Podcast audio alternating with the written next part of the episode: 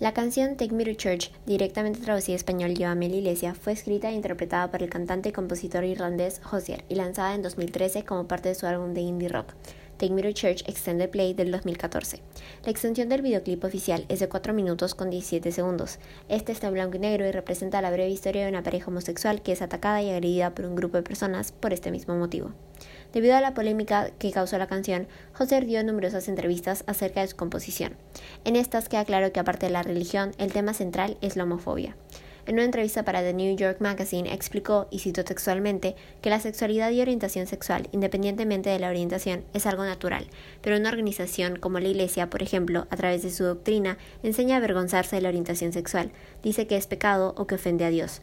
La canción es sobre la afirmación de uno mismo y la recuperación de la humanidad a través de un acto de amor.